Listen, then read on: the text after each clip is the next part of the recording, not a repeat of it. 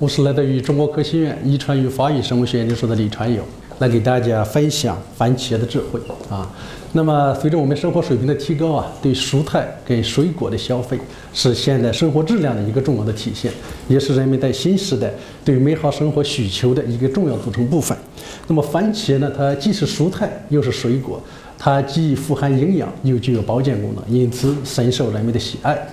那么，番茄呢？啊，它是起源于呃中美洲的秘鲁跟墨西哥，啊，因为它的色泽太艳丽，就长得太漂亮啊，当时人们呃都不敢吃啊，认为这是有毒的果子啊，被称为是狼桃啊，或者是狐狸的果实。那么直到十六世纪初，哥伦布发现新大陆之后，啊，有一位英国的爵士啊，他到中美洲去旅游的时候，把番茄作为一个观赏植物带回了英国，并且把它作为。爱情的果实献给伊丽莎白女王。那么又过了一个世纪，啊，有一位非常浪漫也是非常勇敢的法国的画家，他面对着如此诱人的番茄，他再也忍受不住了，决定冒死一试，啊，然后呢，他就美美的去吃了一顿，躺在床上等死了，结果没有死啊。因此，番茄的美味的故事从此之后传遍世界各地。啊，因此今天我们能享用到美味的番茄，要感谢那位呃勇敢的啊法国的画家。那么大家看到的这一张图呢，这是保存最早的在大英博物馆当中的番茄的手绘的彩图。你可以看到，在同一个番茄之桌上啊，啊，它番茄的果实有各种不同的形状、各种不同的大小，甚至颜色都不一样。因此，这显然呃蕴含了这个画家的这一个艺术的想象在里面。番茄引入到中国呢，最初是明朝万历年间作为观赏植物啊，在引入中国的。那么作为食用，最初呢是到清朝末期，就是光绪年间才开始食用。因此，在我国，番茄也叫西红柿、洋柿。那么今天呢，我们中国在这个番茄的总产量居世界第一，是世界总产量的三分之一以上。呃，我们的常年的种植面积是一千六百万亩，产值是一千六百个亿。呃，也就是说，一亩地它的产值是一万块钱，你番茄是非常值钱的，在国民经济中占有非常重要的这个地位。呃，我跟番茄研究结缘呢，是惊叹于番茄在防御病虫侵害的过程中所表现出来的这种巨大的智慧。呃，大家可以去想一下，植物跟动物最大的不同是什么？那么我们动物呢，能动，包括人类在内，遇到危险我们可以逃跑啊。小白兔见到大灰狼一有动静之后，拔腿就跑。那么，咱们植物它不能动，一粒种子从它落地生根到枝繁叶茂到开花结果，在它一生的这个过程中，要面临着好多好多的危险。大家可以想象一下，从风吹雨打，有的时候树头折断了，树干折断了，它还可以再生出来，它还会会受到多种多样的昆虫啊的侵害，多种多样的病原菌的侵害，还有受到来自自然界的，呃人类的啊这样的侵害。但是，通过长期的进化过程，植物。它没有被灭绝，并且作为自然界的第一生产者，它来提供了我们所享有、我们所拥有的一切，都来自于植物。因此，从这个意义上来讲，植物它一定具有非常强大的来防御这种危险的能力，一定具有非常强大的来传宗接代的能力。从某种程度上来讲，这种能力是我们善于逃避的这个人类所不具备的。这些害虫啊，它侵害植物的时候，根据它的侵害方式，可以分为两大类。一类就是所谓的这种咀嚼式的害虫，这种害虫侵害植物的时候，大家可以想象一下哈，伴随着非常剧烈的机械伤害。另一类啊，昆虫呢就相对温和啊，它用吸气插到植物的这个叶片里面，从细胞里面吸取汁液，就相对温和。那么病原菌呢，它侵害植物的时候也有两种，大体可以分为两种侵害方式，一种是所谓的死体营养型的。就是说，它非常剧烈，先把细胞杀死，从死的细胞上获取营养。那么另一类呢，就相对温和，假惺惺的，它不把细胞杀死，它要从活的细胞上来获取营养。番茄呢，长久以来就是研究植物对昆虫，特别是咀嚼式的昆虫的这种防御反应的一个非常重要的模式。这里不得不提一位非常伟大的教授，雷恩教授啊，当然他在2007年已经去世了。那么，他从上个世纪六十年代末、七十年代初，他就开始用番茄来研究植物是怎么样防御这种非常凶恶的这种咀嚼式昆虫的侵害的。那么，他有一个非常伟大的发现，就发现呢，这个番茄受到昆虫的侵害之后，它可以产生一系列的与防御相关的生化物质，包括一种叫蛋白酶抑制剂，也就是说让虫子消化不良。这种蛋白酶抑制剂不只是在虫子侵害的那一个部位产生，在没有受伤的部位，在植物全身都可以产生这种啊让虫子消化不良的这种防御反应。也就是说，植物它有系统性的防御反应，因此他就提出来，一定有一个长距离运输的信号，就是植物。识别的啊，昆虫要来侵害了啊，有一种长距离的信号在植物体内动，让植物全身产生防御。那么经过了二十年的研究啊，呃，这个雷恩教授认为，这个长距离运输的这一个信号是系统素，是一个由十八氨基酸组成的一个小肽。那么这个概念已经写进教科书当中去。那么我在呃一九九九年呢，呃，就是怀着对整个的植物对绝式昆虫的这个防御反应啊这个研究领域的巨大的兴趣。啊，因为这个这个方面的研究将来会有非常重要的应用前景，就是因为我们用农药啊来来杀虫子，呃，这显然这对食品安全这是不好的。我们要研究这一个防御途径啊。那么我到美国去读博士后，我工作的这个实验室的老板，他的导师就是刚才这个非常著名的雷恩教授。那么在这几年之间呢，啊，我跟合作者一块通过番茄的研究，通过克隆了好多基因，通过这个嫁接实验证明。啊，伟大的雷恩教授他提出来的那个长距离运输的信号不是系统素，应该是茉莉酸。因此啊，就把雷恩教授写进教科书中的这一个工作模型进行了一个重大的一个修改。这个文章呢，就是翻译成这个美国科学院院报跟《Plant Cell》来拆开就发了。伟大的科学家，他有伟大的胸怀。啊，雷恩教授看到这些研究之后，他在美国科学院院报上就有一个评论，这是一个新的发现，a new perception。那么这个研究呢，呃，当年在二零零六年被科学杂志评为动物、植物包括微生物里面信号传导领域的一个重大突破。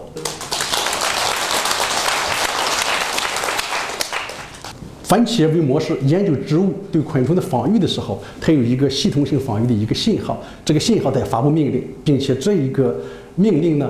呃，就是茉莉酸。其实大家对茉莉酸都很熟悉。我们享用的茉莉花茶，它的芬芳的味道啊，就是茉莉酸；香米啊，它的芬芳的味道就是茉莉酸。啊，你们女士们，呃，喜欢用的香水，它的芬芳的味道也是茉莉酸。那么对人类来讲，它非常香啊，茉莉酸非常香。对植物来讲，它是一个调控植物防御的一个信号分子啊，一个非常重要的信号分子。因此，二零零三年啊，我就回到了中国科学院遗传与发育生物学研究所，我们建立了茉莉家园，就是建立了实验室，啊，叫 Jasmine Family 啊，Jasmine。啊，然后再研究茉莉酸的这个信号传导途径。啊，我们来研究啊，对应于昆虫的侵害，植物是怎么样去合成这一种信号？这个信号可以动，让植物产生系统性的防御。随着研究的深入，我们就发现植物太神奇了，它的防御能力实在是太强大了。它能够对不同的敌人采取不同的策略。啊，这就是我们人类战争中所采用的知己知彼，非战不殆。啊，刚才讲的对于那种咀嚼式昆虫。以及实体营养型的病原菌，就是这种侵害方式，它是比较剧烈的。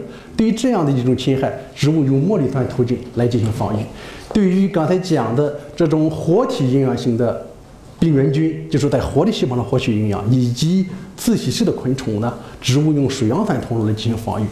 更为神奇的是，茉莉酸这个通路跟水杨酸这个通路，它是有非常强烈的拮抗。什么叫相互拮抗？就是茉莉酸途径高了，要把水杨酸途径降下来。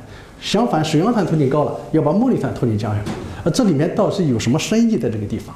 结果就发现，对于这种活体营养型的病原菌，它的特点是需要从活的细胞上获取营养，因此这个植物啊就把感染的这个部位利用水杨酸来调控这些细胞进行程序性的细胞死亡，叫细胞程序性死亡。这样的话，我把这个感染的这个部位给死掉，就把你给饿死。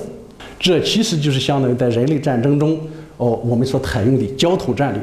但是大家想一下，如果你用这种细胞死亡的这种策略来防御腐生型的实体营养型的病原菌的话，会是一个什么样实体营养型的病原菌，它需要从死的细胞上获取营养。如果你主动死了，那不就落入敌手了吗？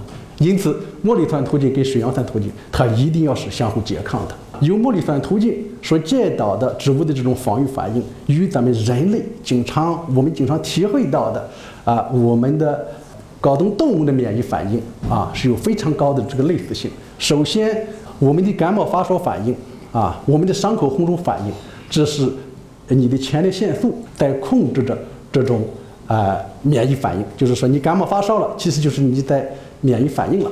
那么，前列腺素跟莫里酸从化学结构上有非常高的类似性。大家知道，阿司匹林可以退烧，它的阿司匹林的有效成分什么呢？就是水杨酸。就是你吃了阿司匹林之后，它阻断了前列腺素的合成，因此你就退烧了。这正是利用了这个水杨酸对莫里酸途径的这样一个拮抗作用。人类的这个免疫反应跟搞的植物的免疫反应有非常高的类似性。在植物防御这个方面，植物还利用莫里酸，除了刚才讲的让虫子消化不良或者是饿死虫子之外，还用莫里酸来建立统一战线。你虫子不是来吃我吗？我用莫里酸途径来分泌一种挥发性的物质，这样把虫子的天敌给它吸引过来，就是敌人的敌人就是我的朋友。那么我们跟中国科学院动物研究所的康乐院士一块在进行研究，就发现对于这种咀嚼式的昆虫，番茄可以用莫里酸来分泌一种挥发性的物质，这样把寄生蜂来吸引过来。这个寄生蜂过来之后，可以直接把虫子给吃掉，也可以啊在。虫子的身体上给它筑巢产卵，那么有的虫子它比较狡猾，它潜伏。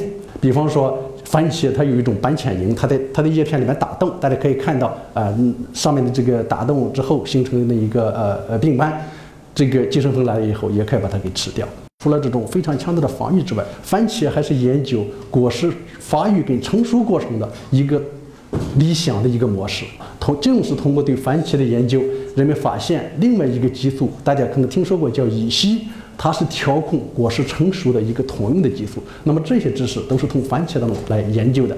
为什么呢？因为番茄它的基因都较小，经典遗传学的基础非常雄厚。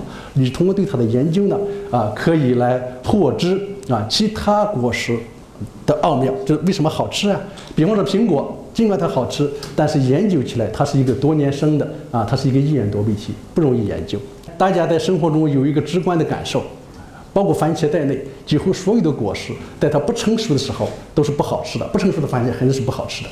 这是植物，因为在成熟之前呢，这个种子是还没有发育成熟，因此植物用茉莉酸这个途径来拼命的保护自己。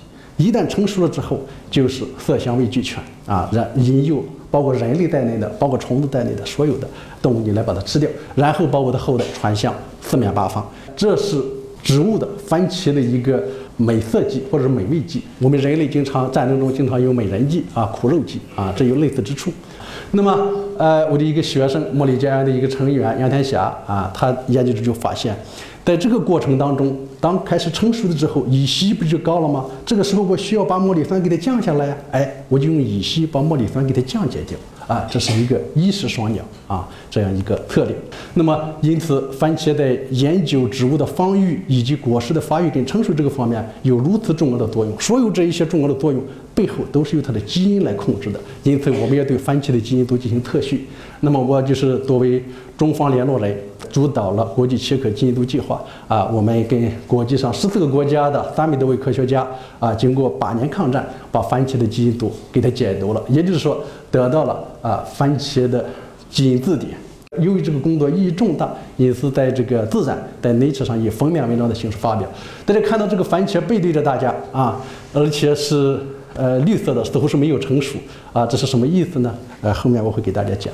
我们有了番茄字典之后，就可以非常好的来研究茉莉酸的这一个呃信号通路，研究植物是怎么防御的。这样的话，我们就可以利用植物自身的防御来控制病虫害，这样就不用农药了。茉莉家的另外一个成员杜美敏，他就发现利用茉莉酸，它可以把这个防御信号啊进行不断的接连放大，进行激活。当我们有了番茄这个基因字典之后啊，我们还可以来培育有番茄味的番茄。呃，比方说刚才大家看到的这一个呃 Nature 封面文章的这一个照片，其实它是一个有番茄味的番茄啊，它是由番茄味基因来控制的。这个番茄味基因啊，它控制着二十多种与风味相关的生化物质的合成，为什么这个现在的番茄大家在市场看到不好吃了啊？也就没有番茄味了，就是因为人们在选种的过程中追求了好看啊，而把这个番茄味基因给它丢掉了啊。因此，好看啊，并不一定好吃，好吃不一定好看啊。我们也不要被植物给骗了啊。我们需要非常好的向番茄学习，来培育更好吃的番茄。同时呢，我们还可以培育更有保健功能的番茄啊。大家知道，这个所有的果实都有各种各样的颜色，它是由色素来控制的。这种色素呢，它本身对于植物来讲，它都具有抗氧化的能力，呃，具有保健功能。啊，最著名的这种具有保健功能的色素，一个就是番茄里面的番茄红素，大家都听说过，这是一个脂溶性的啊，因此西红柿炒蛋有利于番茄红素的吸收。另外，大家也知道蓝莓，蓝莓里面它著名的色素就是花青素，它是水溶性的，因此先吃有利于呃它的呃这个吸收。大家知道，呃，番茄红素是治疗前列腺癌的一个特效的天然药物。不只是对男性前列腺癌、前列腺健康有用，它还可以改善心血管疾病，可以增强免疫力，还可以对女士的这一个呃不包括男士哈美容护肤有着非常重要的作用。尽管番茄当中含有这一个番茄红素，但是一般的栽培番茄当中它没有花青素，有些野生番茄当中它有花青素。这样的话，我们就可以去创制既有番茄红素又有花青素的番茄材料，我们去创制。单纯的在果实里面有花青素的番茄材料，这样的话，我们可以把番茄红素啊跟这一个花青素聚合在一块，来提高植物的这个抗氧化的能力啊。因此，有好多科学家在研究粮食作物，那是为了让人们吃饱。现在我们已已经吃饱了，我们研究番茄是让大家吃好。希望大家多吃番茄，多吃有番茄味的番茄，多吃绿色安全的番茄。多吃具有营养保健功能的番茄，那样的话，女士会更美丽，男士会更潇洒。谢谢大家。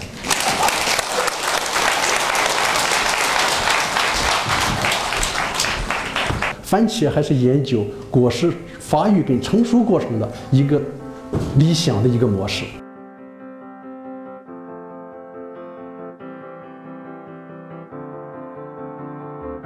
利用水杨酸来调控这些细胞进行程序性的细胞死亡，叫细胞程序性死亡。